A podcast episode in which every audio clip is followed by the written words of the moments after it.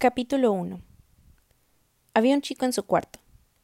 Kat miró el número pintado en la puerta y luego el papel que llevaba en la mano, en el que figuraba el número de habitación que le habían asignado. Residencia Pound 913. Aquella era sin duda la habitación 913, pero tal vez se hubiera confundido de residencia. Los edificios parecían todos iguales, como las residencias públicas de ancianos. A lo mejor debería advertir a su padre el error antes de que subiera con el resto de las cajas. Tú debes de ser Cater, le dijo el chico, que ahora sonreía y le tendía la mano. Kath, lo corrigió ella con un nudo en el estómago. Hizo caso omiso de la mano tendida. De todas formas, tenía las manos ocupadas con una caja. ¿Qué esperaba que hiciera? Debía de ser un error. Tenía que ser un error. Por otra parte, Pound era una residencia mixta. ¿Existen las habitaciones mixtas? El chico le tomó la caja y la depositó sobre un colchón desnudo. La otra cama ya estaba cubierta de ropa y bultos sin abrir. ¿Tienes más equipaje abajo? preguntó él. Nosotros ya hemos acabado. Me parece que vamos a ir a comer hamburguesas. ¿Quieres una? ¿Ya se está en el pier? Preparan unas hamburguesas del tamaño de tu puño. Le tomó el brazo. Kat tragó saliva. ¿Si era el puño? ordenó el chico. Kat obedeció. Más grandes que tu puño, rectificó él. Soltó su mano y recogió la mochila que Kat había dejado caer al suelo. ¿Has traído más cajas? Seguro que has traído más. ¿Tienes hambre? Era alto, delgado y bronceado, y se diría que acababa de quitarse una gorra, a juzgar por el aspecto de su pelo, revuelto y de puntas. Kath devolvió la vista al papel que le indicaba el número de su habitación. ¿Regan era un muchacho? Regan, dijo el chico, con voz animada. Mira, ha llegado tu compañera. Una chica entró en el cuarto esquivando a Kath y volteó a verla con desinterés. Tenía el cabello liso y castaño, Llevaba un cigarrillo apagado en la boca. Él se lo arrebató y se lo puso entre los labios. Regan, Cather, Cather, Regan, las presentó. Kath, repitió ella. Regan asintió y hurgó en el bolso hasta encontrar otro cigarrillo. Me han quedado en este lado del cuarto, dijo, y señaló con un gesto las cosas apiladas a la derecha de la habitación. Pero me da igual. Si tienes manías con el Feng Shui, coloca mis trastos donde te parezca. Volteó a mirar al chico. ¿Vamos? Este se giró hacia Kat. ¿Vienes? Ella negó con la cabeza. Cuando la puerta se cerró tras ellos, Kat se sentó en el conchón desnudo que, por lo visto, le correspondía. El feng shui era la menor de sus preocupaciones, y apoyó la cabeza contra la pared del hormigón. Solo necesitaba tranquilizarse. Tomar toda aquella ansiedad que le emborronaba la visión y le latía en la garganta como un segundo corazón, y empujarla al estómago, donde debía estar, donde, como mínimo, podía amarrarla con fuerza y fingir que no la notaba. Su padre y Ren subirían en cualquier momento, y Kat no quería que se dieran cuenta de que estaba al borde del colapso. Si ella se desmoronaba, su padre se desmoronaría también. Y si eso sucedía, Ren se comportaría como si la estuvieran haciendo adrede para arruinarle su alucinante aterrizaje en el campus. Su fantástica aventura. Ya verás cómo acabarás por darme las gracias, le repetía Ren una y otra vez. Se lo había hecho por primera vez en el mes de junio. Kathy había enviado los formularios de matrícula y, naturalmente, había escrito el nombre de Gren en la casilla correspondiente a compañero de habitación. No lo había pensado dos veces. Llevaban dieciocho años compartiendo cuarto. ¿Por qué iban a cambiar esas alturas? Hace dieciocho años que dormimos en la misma habitación, protestó Ren. Sentada en la cabecera de la cama de Kath, exhibía esa insufrible expresión de yo soy la hermana madura. Y nos ha ido de maravilla, arguyó Kath agitando el brazo con un gesto que abarcaba todo el dormitorio. Los montones de libros, los carteles de Simon Snow y el armario donde guardaban la ropa mezclada, sin preocuparse casi nunca de qué pertenecía a quién. Sentada a los pies de la cama, intentaba ahuyentar de su rostro esa expresión que sugería Yo soy la hermana patética que siempre acaba llorando. Hablamos de la universidad, insistió Wren. La gracia de ir a la universidad es conocer gente. La gracia de tener una hermana gemela, objetó Kath, es que no te tienes que preocupar de esas cosas. De compañeras raras que te roban los tampones, huelen aderezo de ensalada y te sacan fotos mientras duermes. Ren suspiró. Pero, ¿de qué hablas? ¿Por qué iba a alguien a oler aderezo de ensalada? A vinagre, aclaró Kath. ¿No te acuerdas de aquella vez que fuimos de excursión y el dormitorio de una chica apestaba de eso? No. Bueno, pues era asqueroso. Hablamos de la universidad, insistió Ren, exasperada. Se tapó la cara con las manos. Se supone que tiene que ser una aventura. Ya es una aventura. Kat se deslizó por la cama para colocarse junto a su hermana y le apartó las manos del rostro. La perspectiva resulta aterradora. La gracia es conocer gente, repitió Ren. Yo no quiero conocer gente. Y eso demuestra lo mucho que necesitas hacer nuevos amigos. Ren apretó las manos de su hermana. Kat, piénsalo. Si vamos a todas partes juntas, la gente nos tratará como si fuéramos la misma persona. Pasarán cuatro años antes de que nadie sea capaz de distinguirnos siquiera. Lo único que tienen que hacer es prestar atención. Kat tocó la cicatriz que surcaba la barbilla de Ren, por debajo del labio. Un accidente de trineo. Tenía nueve años y Ren iba adelante cuando se estrellaron contra el árbol. Kat cayó de espaldas de la nieve. Sabes que tengo razón, dijo Ren. Kat negó con la cabeza. No. Kat, por favor, no me obligues a hacer esto sola. Nunca estás sola, objetó Ren, y volvió a suspirar. Eso es el fastidio de tener una hermana gemela. Qué bonito, comentó el padre de Kat mientras echaba un vistazo a la habitación 913 de la residencia Pound y dejaba una cesta para ropa sucia llena de zapatos y libros sobre el colchón de su hija. No es bonito, papá, protestó Kat, ahora plantada en la puerta, muy tiesa. Parecía una habitación de hospital, solo que más pequeña, y sin tele. Tienes una estupenda vista del campus, observó él. Brent se acercó despacio a la ventana. La mía da un estacionamiento, ¿Cómo lo sabes? preguntó Kat. Google Earth.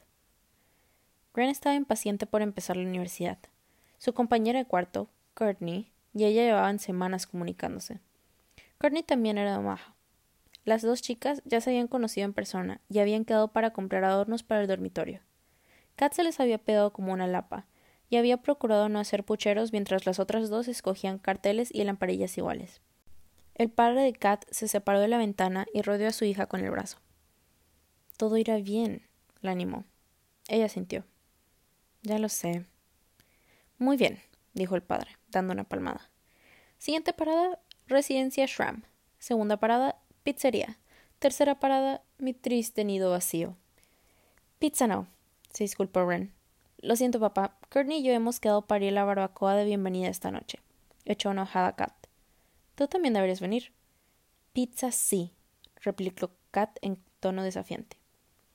El padre de las chicas sonrió. Tu hermana tiene razón, Kat. Deberías ir. Conocer gente. Eso es lo único que voy a hacer durante los próximos seis meses. Hoy elijo pizza. Ren puso los ojos en blanco con un gesto de impaciencia. Muy bien, repitió el padre, y palmeó el hombro de Kat. Siguiente parada, residencia Shram. ¿Damas? Abrió la puerta. Kat no se movió. Puedes pasar a buscarme cuando la hayas dejado en su cuarto dijo posando los ojos en su hermana. Quiero empezar a deshacer el equipaje. Sin objetar, Grant salió al pasillo. Hablamos mañana. Se despidió, casi sin voltear a mirar a Kat. Claro, respondió ella. No tenía ganas de deshacer el equipaje. Se limitó a poner sábanas en la cama y a colocar los carísimos libros de texto en los estantes de su nuevo escritorio. Cuando su padre volvió a buscarla, se dirigieron juntos a la pizzería Valentino, Todas las personas con las que cruzaron por el camino tenían la edad de Kat. Era espeluznante. ¿Por qué todo el mundo es rubio? preguntó Kat. ¿Y por qué son todos tan blancos? El hombre soltó una carcajada. Es que estás acostumbrado a vivir en el barrio más multicultural de todo Nebraska. La casa de Kat se alzaba en un vecindario mexicano, en la zona sur de Omaha. La única familia de cabello claro de toda la manzana era la suya. Por Dios, suspiró Kat. ¿Crees que habrá un puesto de tacos por aquí? Creo que vi un restaurante chipotle. Kat gimió. Vamos, le dijo su padre. Siempre te ha gustado la comida del chipotle. Esa no es la cuestión. La pizzería Valentino estaba abarrotada de estudiantes. Unos cuantos habían acompañados de sus padres, igual que Kat, pero no muchos. Parece un libro de ciencia ficción, comentó ella. No hay niños, ni nadie mayor de treinta. ¿No hay viejos o qué? El padre de Kat levantó su porción de pizza. Los reciclan y se los comen. Ya sabes, cuando el destino nos alcance. Ella se echó a reír. Pues yo no me siento viejo. ¿Sabes? El hombre tamborileaba en la mesa con los dedos índice y corazón de la mano derecha. Tengo cuarenta y uno. En el trabajo, los chicos de mi edad empiezan ahora a tener hijos. Inteligente estrategia, bromeó Kat. Tú ya te has quitado encima las responsabilidades. Ahora podrás llevar a casa todas las chicas que quieras.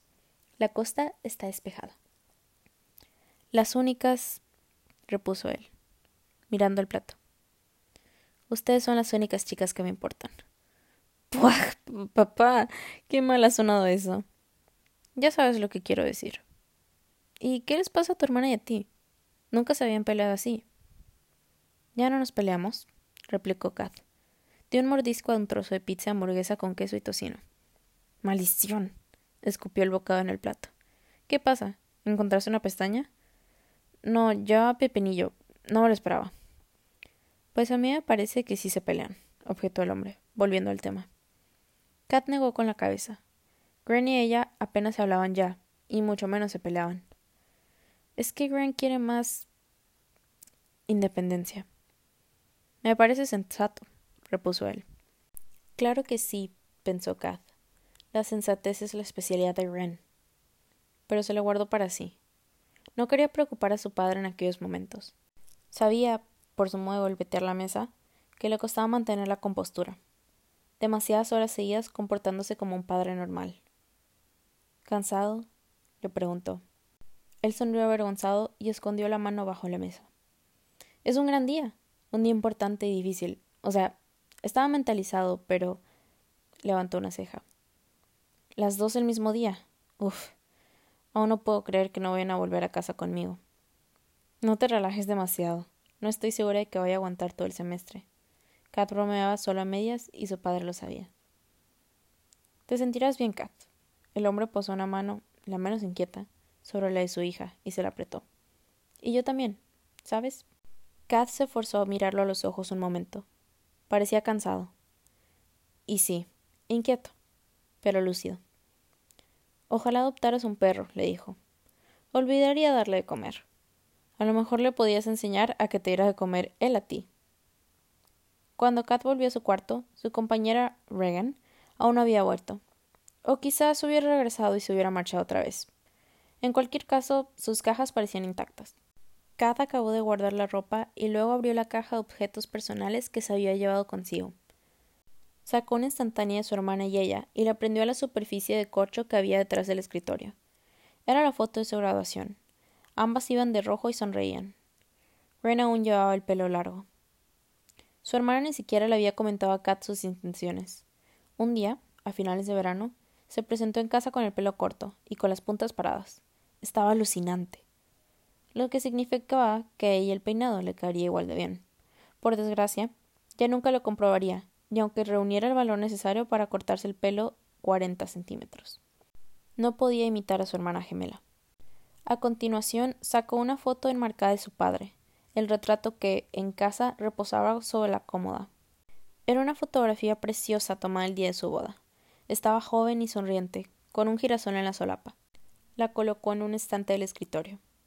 Luego extrajo una instantánea del baile de graduación, en la que aparecía Abel y ella, Kath llevaba un flamante vestido verde, a juego con el fajín de Abel. Era una buena foto, pero la cara de Kath ofrecía un aspecto desnudo y anudido sin los lentes. Y Abel también estaba guapo, aunque parecía aburrido. Abel siempre tenía expresión de aburrimiento. Kath debería haberle mandado un mensaje a estas alturas del día, solo para decirle que había llegado bien, pero prefería esperar sentirse más animada y tranquila. Lo escrito escrito está. Si te pones en plan alcohólico y tristón en un mensaje de texto, las palabras se quedan ahí, en tu teléfono, para recordarte lo tonta que eres. Encontró los carteles de Simon y Bass guardados al fondo de la caja. Kat los depositó sobre la caja con cuidado. Algunos eran originales, dibujos o pinturas realizados especialmente para ella. Tendría que escoger sus favoritos. No cabían todos en el tablón de corcho y Kat había decidido no colgar nada en las paredes, donde todo el mundo pudiera verlo. Eligió tres. Simon blandiendo la espada de los hechiceros. ¿Vas descansando en un dentado trono negro? Los dos caminando juntos por un mar de hojas doradas, con las bufandas ondeando al viento. Quedaban más cosas en la caja. Un ramillete de flores secas, la banda que Ren le había regalado con la inscripción El Club del Plato Limpio, bustos conmemorativos de Simon y Bass que cada había encargado la colección Noble. Buscó un lugar para cada cosa y luego se apoltronó en la desvanecida silla de madera. Allí sentada, de espaldas a las paredes desnudas y a las cajas de Regan, Casi se sentía en casa. Había un chico en el cuarto de Simon, un chico de brillante cabello negro y fríos ojos grises. Giraba sobre sí mismo, sosteniendo un gato en alto. A su lado, una niña daba saltos intentando quitárselo. Devuélmelo, decía la niña. Le harás daño. El chico se reía y levantaba el gato aún más, para ponerlo fuera de su alcance. De repente, reparó en Simon, que lo observaba todo desde el umbral, y dejó de moverse. Su expresión se endureció. Hola, dijo el niño moreno, dejando caer el animal al suelo. El menino aterrizó de pie y salió del cuarto como alma que lleva el diablo. La niña echó a correr tras él. El chico no les prestó atención. Se atusó la chaqueta del uniforme y sonrió con el lado izquierdo de la boca. Yo te conozco. Eres Simon Snow, el príncipe hechicero. Tendió la mano con petulancia. Soy Tyrannus Basilton Pitch, pero me puedes llamar Bas. Compartimos cuarto. Simon frunció el sueño e ignoró la mano pálida del chico. ¿A qué ha venido eso del gato? Capítulo 5 de Simon Snow y el príncipe hechicero. Copyright de Yamati Leslie, 2001.